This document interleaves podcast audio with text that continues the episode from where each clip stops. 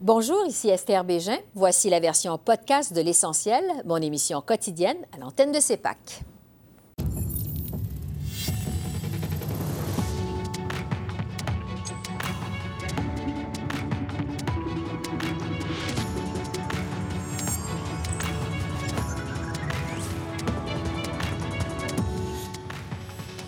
Au jour 14 du blocus ferroviaire au pays, Justin Trudeau assure avoir un plan de sortie de crise.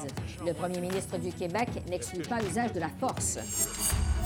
Le blocus monopolise les travaux aux communes. Un débat avec notre panel de députés. Et le point sur la course au leadership du Parti conservateur avec le meneur Peter McKay. Bonsoir, Mesdames, Messieurs. Au jour 14 du blocus qui paralyse le réseau ferroviaire du pays, le gouvernement Trudeau fait face à des pressions de toutes parts pour résoudre cette crise. Mais pour l'instant, il n'y a toujours pas de solution concrète en vue. Marc-André, vous avez encore suivi ça aujourd'hui. Le gouvernement Trudeau insiste toujours sur l'importance du dialogue, mais les provinces, elles, commencent à s'impatienter. Oui, tout à fait. En fait, les premiers ministres des provinces se sont réunis par téléphone cet après-midi. Ils ont été convoqués à cette appel conférence par Scott Moe, le premier ministre de la Saskatchewan, qui, lui, déplore vraiment, selon lui, un manque total de leadership de la part du gouvernement fédéral. On lui reproche particulièrement l'absence d'un échéancier clair et des progrès concrets pour tenter de, trouver une issue à mhm. cette crise qui perdure, comme vous l'avez dit, pendant deux semaines. C'est un sentiment que partage le premier ministre du Québec, François Legault, qui, lui, réclame une intervention beaucoup plus musclée pour mettre fin au blocage. On l'écoute. Ben, ce que je dis, là, c'est qu'il ne faut rien exclure à ce moment-ci. Là, Même parce que oui, bien, écoutez, oui, il faut respecter, écouter les nations autochtones, mais il faut aussi écouter les Québécois, les Canadiens qui souffrent actuellement. Il y a des emplois qui sont en jeu. Euh, il faut vraiment euh, mettre fin à ce blocus qui est illégal.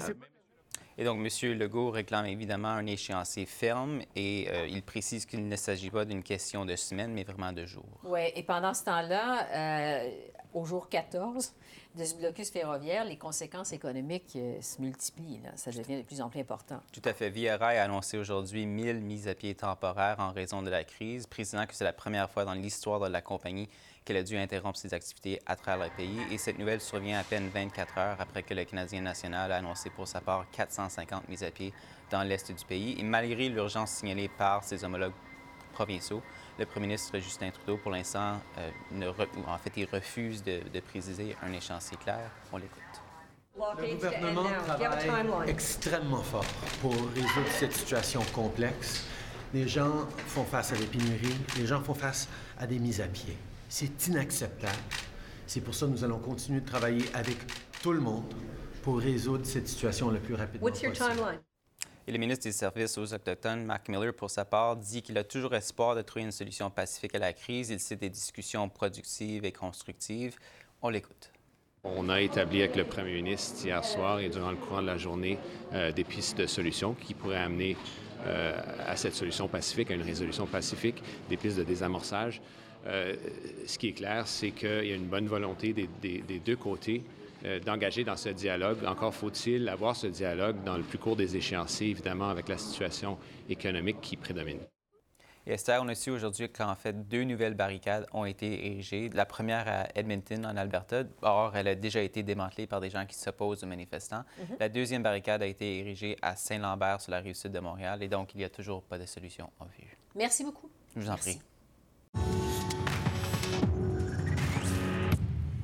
Et sans surprise, ce blocus ferroviaire a monopolisé la période des questions cet après-midi au Parlement. Je retrouve donc dans le foyer des communes notre panel de députés. Euh, pour les libéraux, Marie-France Lalonde, le député conservateur Richard Lehoux, la députée du Bloc québécois euh, Sylvie Bérubé et le député du NPD Alexandre Boulris. Alors bonsoir à vous quatre. bonsoir. On va commencer par les conservateurs ce soir parce que vraiment vous êtes les partisans de la ligne dure dans ce dossier. Richard Lehoux, vous avez même déposé une motion euh, de non-confiance envers le gouvernement. Vous demandez toujours le recours à la force pour démanteler des barricades. Expliquez-nous pourquoi.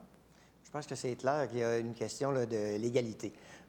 puis je pense qu'on a eu la preuve cet après-midi. le premier ministre a, réussi, en fin de compte, par dire du bout des lèvres, mais le dire, que c'était, en fin de compte, des actes illégaux.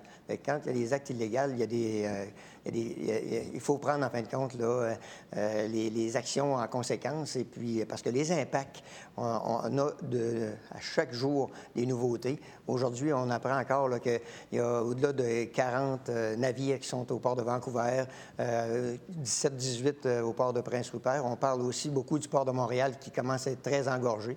Alors, à un moment donné, il faut que ça reparte. Mm-hmm. Et là, quand on dit qu'il y a des actes illégaux, mais quand il y a acte illégal, il faut prendre, en fin de compte, des procédures en conséquence. Donc, au grand mot, les grands moyens, comme on dit. Au Bloc québécois, euh, Sylvie Bérubé, euh, au Bloc, la position vraiment est plus nuancée.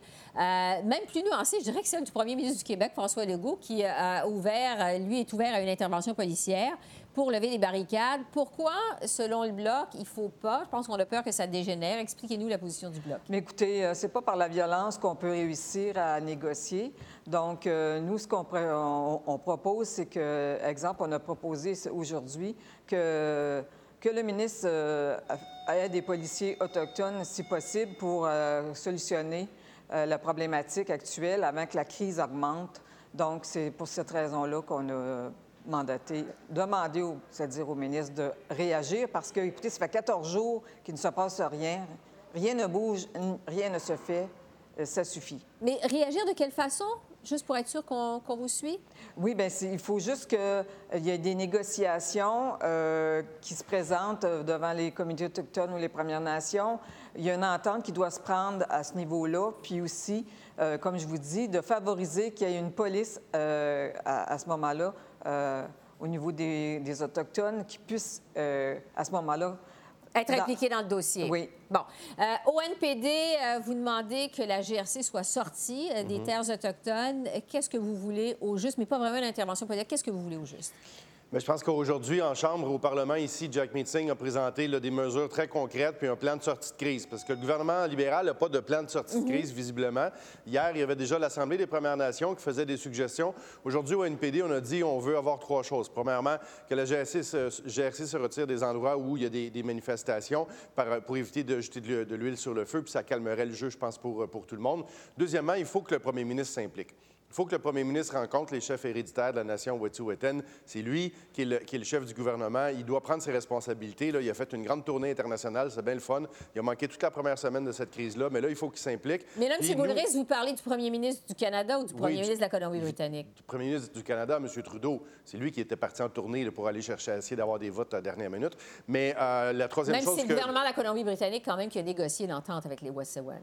Oui, oui, je comprends. Mais ici, on a un gouvernement puis un premier ministre qui ne prend pas ses responsabilités, mhm. puis qui a eu tendance à vouloir renvoyer ça sur le dos des provinces puis de se laver les mains. Là, il est trop tard. Il faut vraiment qu'il agisse lui-même personnellement. Troisième chose que Jack Meeting a demandé aujourd'hui, c'est la nomination d'un médiateur spécial pour amener toutes les parties autour d'une table puis trouver une solution négociée. Les libéraux, euh, Madame Lalonde, vous préconisez, comme toujours, le dialogue, euh, la négociation. Plusieurs vous reprochent, et là, on vient d'entendre justement M. Boulris dire les libéraux n'ont pas de plan euh, de sortie de crise.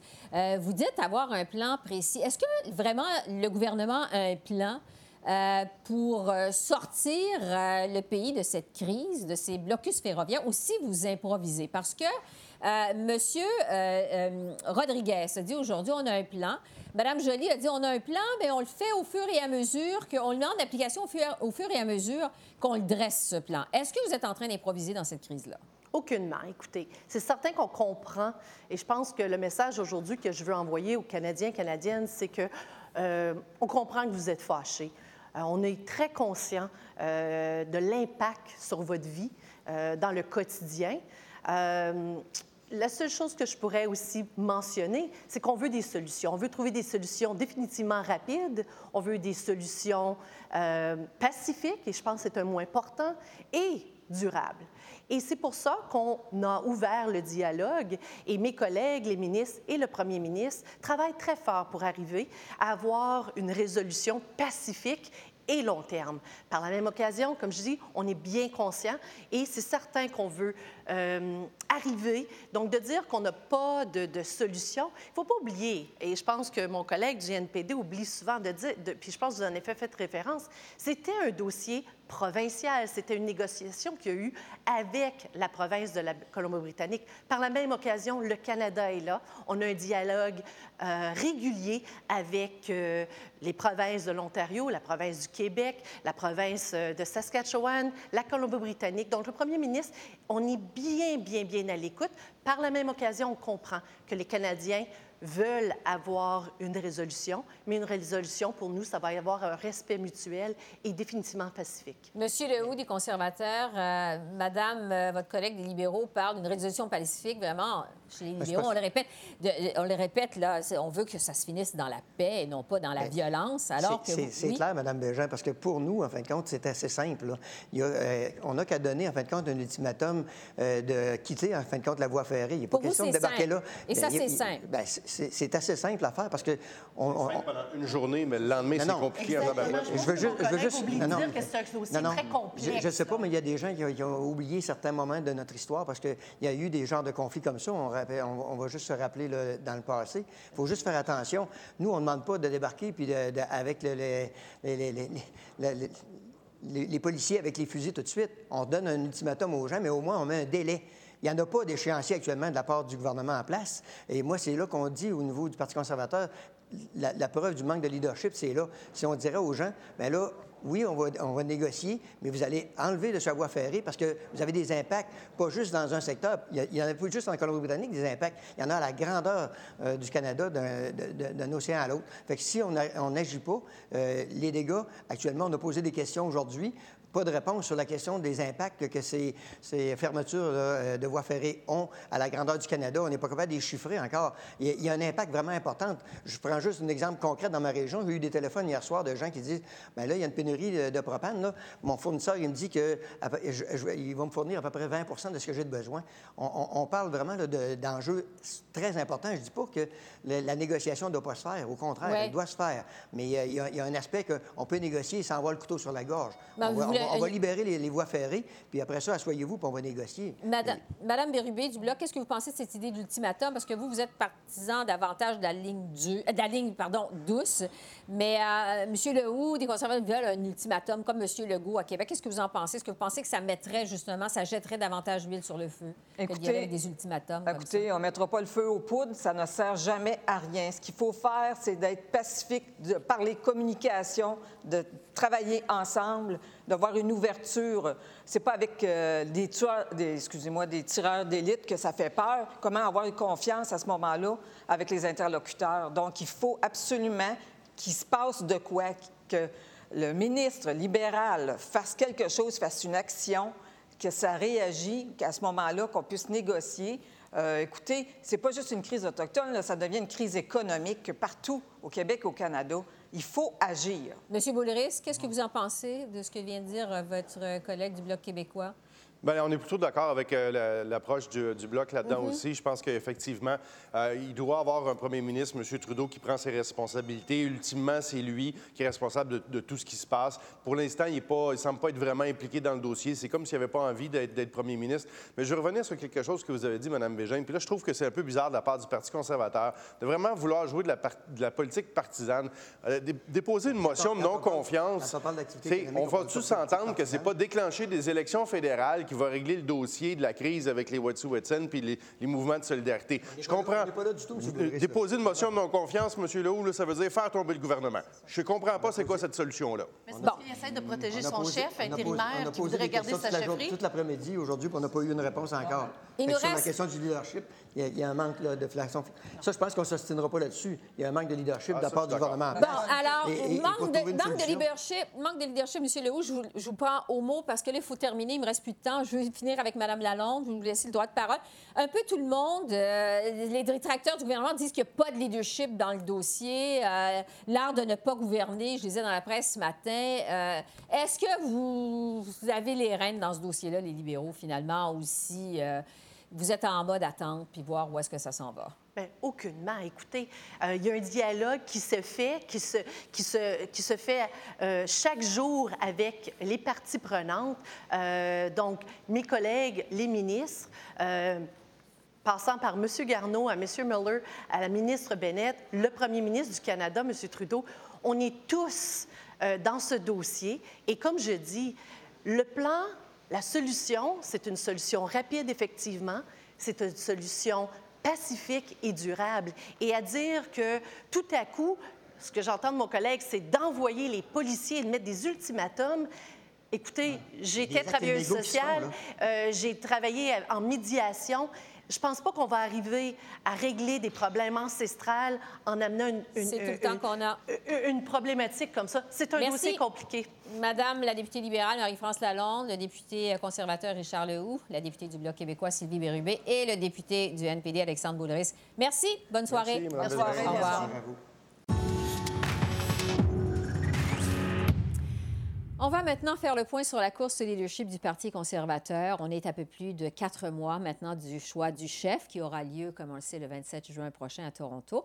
Pour le moment, il y a trois candidats qui ont annoncé de façon officielle leur candidature. Il s'agit de Leslie Lewis, une avocate de Toronto, le député Erin O'Toole et l'ancien ministre, bien sûr, Peter MacKay. Il y a quelques autres candidats qui ont manifesté leur intention, mais n'ont pas encore officialisé leur candidature. Quoi qu'il en soit, le meneur dans cette course, c'est toujours Peter Et pour faire le point, euh, sur cette course à la direction, sur sa course, je le retrouve du côté de Toronto. Bonsoir, M. MacKay. Bonsoir, Ashley, ça va bien? Ça va très bien, merci. Et vous aussi, merci d'être avec nous, c'est très apprécié. Euh, Excellent, merci. Puisque c'est la première fois qu'on vous reçoit en entrevue, euh, je me demandais, euh, d'abord et avant tout, bon, vous avez œuvré en politique fédérale avec les conservateurs pendant 18 ans avant de quitter la politique en 2015. vous avez décidé de revenir en politique presque cinq ans plus tard. vous êtes maintenant père de trois enfants. Je me demandais jusqu'à quel point ça a été une grosse décision pour vous que d'effectuer ce retour en politique. Vous avez raison. C'est une, grande décision, une grosse décision, comme vous dire. Et euh, certainement, la décision, que je prends avec euh, ma famille, mon, épouse et mes enfants et des autres. Et après, euh, depuis 10, 4, 8, 4 années dans le, secteur privé, je suis un avocat, mm-hmm. j'ai pris la décision de revenir aux politiques parce que je suis euh, pas contente avec la direction de notre pays et je prends, j'offre une vision différente. Et aussi, je comprends bien, après 18 ans dans la vie politique, que la politique, c'est une, une, véhicule pour changement positif. Si, euh, si vous travaillez fort, euh, si vous avez une bonne équipe, si vous présentez une vision pour le pays claire, je pense que c'est une meilleure façon, une meilleure mhm. direction nécessaire pour notre pays. Et j'offre ça avec euh, cette course de leadership et j'espère euh, pour la prochaine élection générale. Pendant vos années en politique, vous avez été évidemment à la tête de plusieurs ministères, des ministères importants, euh, les affaires étrangères, la défense, la justice. Mais cette fois, euh, vous visez pour le plus haut poste, celui de chef du Parti conservateur et peut-être éventuellement euh, celui de premier ministre du Canada. Vous dites, je me suis relancé en politique, j'ai fait un retour en politique parce que je ne suis pas content à ce stade de la direction du pays. Ben, comment ça va votre course jusqu'à maintenant? Est-ce que vous êtes satisfait? On dit que vous êtes le meneur. Qu'est-ce que vous en pensez? Comment ça va, votre course? Je pense qu'on a besoin de focus dans l'économie et euh, la unité de notre pays. Je pense aussi que c'est nécessaire pour développer notre ressource naturelle et travailler plus fort de, euh, d'avoir les bonnes relations avec les autres pays, euh, comme les États-Unis. C'est absolument important ici en Amérique du Nord. Et pas juste offrir les lectures des autres pays. Euh, une certaine secte de monde, ce n'est pas marche euh, pour l'image euh, dans mon, mon vue pour le Canada. Donc maintenant, il y a beaucoup de personnes qui tellement nerveux, anxieux des, des directions. et aussi, on avait les grands défis maintenant dans le pays avec les autochtones et notre système de transport. C'est juste un exemple. Je ne suis pas contente avec euh, la direction M. Trudeau et le gouvernement libéral a fait dans la dernière quatre. Oui. Parlant à des gros défis, celui justement du dossier des Autochtones, c'est le dossier de l'heure évidemment au pays. J'aimerais vous entendre sur ce blocus à des lignes euh, ferroviaires pour protester contre ce projet de gazoduc en Colombie-Britannique. On est maintenant donc au jour 14 de cette crise au pays. Vous avez dit euh, souhaiter une intervention euh, policière pour lever les blocus. Pourquoi une intervention policière? Parce que personne n'est au-dessus de la loi au mhm. Canada. On avait un droit pour tout le monde. Donc, euh, c'est clair qu'il y a un groupe, une, petite groupe, euh, et pas, pas, tout le monde est, autochtone dans cette, euh, cette groupe des, des manifestants. et on a besoin maintenant de l'action. et c'est clair, c'est la responsabilité de notre police de faire l'action pour avoir un système de transport un système qui transporte les, marchandises essentielles pour notre pays. Et c'est clair aussi, c'est un grand impact euh, dans les jobs euh, des personnes qui travaillent pour Via Rail ou euh, les personnes qui travaillent dans les certains autres secteurs de notre, notre économie. Donc, ça fait deux semaines mm-hmm. Et le Premier ministre, maintenant, continuait juste de parler, il parle, il parle, il n'y a pas d'action. Donc, c'est nécessaire maintenant pour une intervention forte. Donc, il faut passer à l'action, il faut arrêter de parler, selon ce que vous nous dites. Vous ne craignez pas qu'une intervention policière, parce qu'on le sait, euh, c'est un dossier qui est très chaud, euh, pourrait, euh, au contraire, faire dégénérer cette crise, empirer la crise actuelle?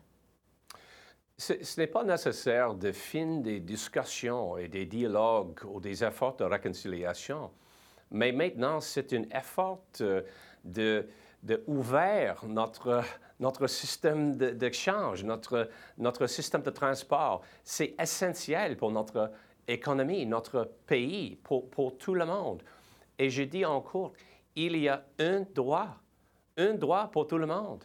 Ce n'est pas euh, possible d'avoir un, autre système de justice. Si cet euh, effort, euh, c'est dans un, un aéroport ou dans les, Trans-Canada, euh, ce ne marche pas. Mhm. Dans une chemin, c'est absolument nécessaire pour personne d'avoir liberté pour les transportations. En terminant, euh, Monsieur Mackey, on fait cette euh, entrevue en français, ce qu'on apprécie énormément. Je ne peux pas euh, vous laisser partir sans vous parler de la qualité de votre français.